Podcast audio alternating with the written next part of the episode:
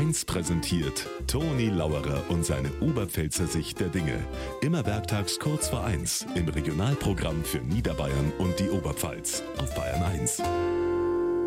Gestern sagt der Bekannter zu mir, du, Toni, warum hast du eigentlich zur Meisterschaft vom FC Bayern nichts gesagt auf Bayern 1? Da hat er recht, aber ich war einfach zu überrascht. Obwohl ich Optimist bin, ich hab mit dem nimmer gerechnet. Zwei Punkte Rückstand, auswärts in Köln, Dortmund zwei Punkte Vorsprung, daheim gegen Mainz. Und dann werden die Meister. Und dann werfen sie zwei Leute aus.